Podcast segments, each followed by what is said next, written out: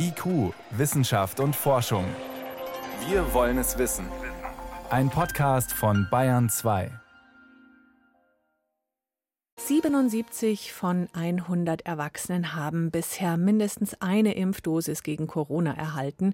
Jugendliche mit eingerechnet sind das 55 Millionen Menschen in Deutschland, die mindestens eine Spritze bekommen haben. Und jeden Tag kommen ein paar hunderttausend dazu. Das reicht aber nach Ansicht von Medizinern nicht, um die Pandemie restlos einzudämmen. Deshalb wurde jetzt eine Impfaktionswoche ausgerufen mit bequemen Angeboten an noch mehr Orten, wo man spontan ohne Termin den Oberarm freimachen kann. Carsten Watzel ist Immunologe am Leibniz-Institut für Arbeitsforschung an der TU Dortmund. Und naja, die Frage ist natürlich, was bringt so eine Kampagne? Es gibt ja nicht nur die Unentschlossenen, sondern auch Menschen, für die das Nichtimpfen eine Art ja, politisches Statement ist. Erreicht man die überhaupt? Also die richtigen Impfgegner erreicht man natürlich nicht. Das ist auch meine Erfahrung. Zum Glück ist das aber die Minderheit. Ich glaube, hier gibt es noch sehr viele Leute, die einfach verunsichert sind, die noch ein bisschen mehr Aufklärung brauchen, aber auch Leute, die das für sich noch gar nicht so als wichtig angesehen haben und die Impfung immer so auf die lange Bahn geschoben haben. Das sind sicherlich Leute, die man durch so eine Kampagne noch mal gut daran erinnern kann, dass die Impfung jetzt gerade vor dem Herbst sehr wichtig ist. Das heißt, wir brauchen tatsächlich noch mal mehr Informationen? Wir brauchen zum einen mehr Informationen, weil halt doch sehr viel Falschinformationen auch unterwegs sind. Die Frage ist immer, wie erreicht man diese Leute mit den Fakten? Ich kriege auch einige Fragen immer wieder gestellt, wo ich mich schon wundere, eigentlich müsste die Antwort doch schon bekannt sein, aber offensichtlich erreicht es nicht immer jeden. Okay, ein Weg ist hier das Radio Bayern 2. Fast zwei Drittel aller Eltern, jetzt geht es ja auch um die 12- bis 17-Jährigen, die geimpft werden sollen, fast zwei Drittel aller Eltern fühlen sich da noch zu schlecht informiert. Bringen Sie uns kurz auf Stand. Wie ist es mit der Impfung für die Jugendlichen?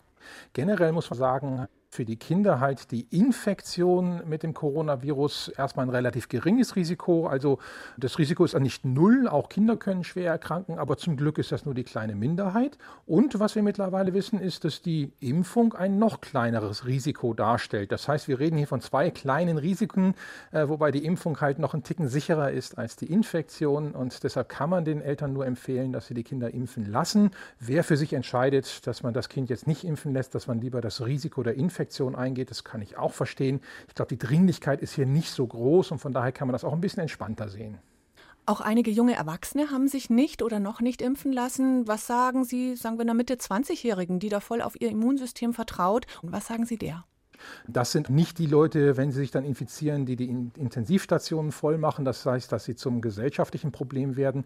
Man muss nur ganz klar sagen, wenn man sich gegen die Impfung entscheidet, entscheidet man sich halt für die Infektion, weil wenn man nicht immun ist, wird man sich früher oder später infizieren. Vielleicht nicht diesen Winter, sondern nächsten oder übernächsten. In den meisten Fällen kommt die wahrscheinlich auch gut damit klar. Ich habe da eher Probleme, wenn es dann so ab 30, 40 aufwärts geht. Wie ist es mit den über 60-Jährigen? Gibt es da noch was aufzuholen, aufzuklären? Bei den über 60-Jährigen haben wir aktuell eine Impfquote von rund 85 Prozent. Das reicht auch noch nicht, weil das heißt, dass wir 15 Prozent ungeimpfte über 60-Jährige haben. Das sind rund 4 Millionen Menschen.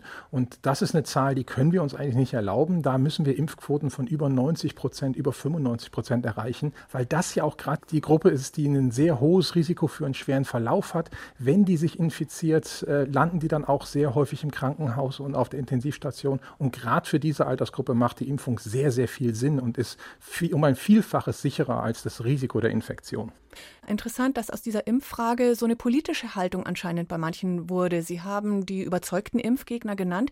Wie kriegen wir das hin, dass es wieder zu einer gesundheitlichen Frage wird, statt zu einer politischen? Da sehe ich auch als Wissenschaftler so ein bisschen meine Aufgabe, dass man ganz äh, faktisch und neutral über das Pro und Contra der Impfungen aufklärt. Natürlich ist die Impfung nicht nebenwirkungsfrei, auch die Impfung hat Risiken, aber die Corona-Infektion hat halt noch viel, viel größere Risiken. Und so muss man es den Leuten, glaube ich, auch verständlich machen. Es ist eine Schutzimpfung, sie schützt einen und der Schutz, der da vermittelt wird, ist viel, viel größer als das Risiko der Impfung. Und das ist auch die Grundlage, warum die Impfstoffe überhaupt zugelassen worden sind und warum warum die Ständige Impfkommission dann die Impfung auch jetzt für alle über zwölf empfiehlt.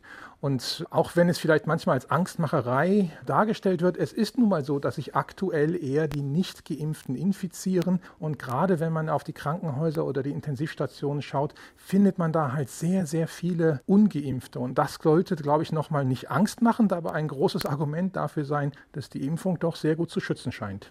Letztendlich geht es um Vertrauensverlust, heißt es immer wieder. Wie kann man dieses Vertrauen wiedergewinnen?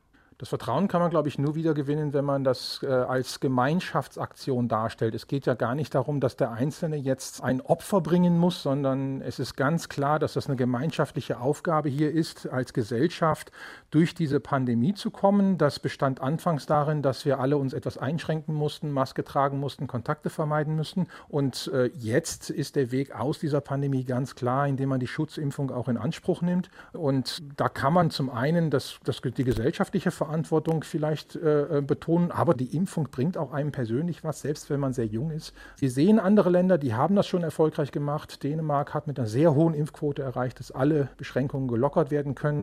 Da hoffe ich, dass wir dann irgendwann auch hinkommen. Nur aktuell müssen wir in Deutschland noch bestimmte Auflagen haben, weil sonst kommen wir nicht sehr gut durch den Winter. Carsten Watzel war das, Immunologe an der Technischen Universität Dortmund anlässlich der Corona-Impfwoche, die heute begonnen hat. Vielen Dank fürs Gespräch. Sehr gerne. Und weil wir in diesen paar Minuten natürlich vieles nur kurz anreißen oder gar nicht ansprechen konnten, lesen Sie gern in Ruhe nach. Wenn Sie das Gefühl haben, Sie brauchen mehr Informationen im Netz, zum Beispiel unter br24.de unter dem Button Coronavirus, da finden Sie alles immer aktuell und sorgfältig recherchiert.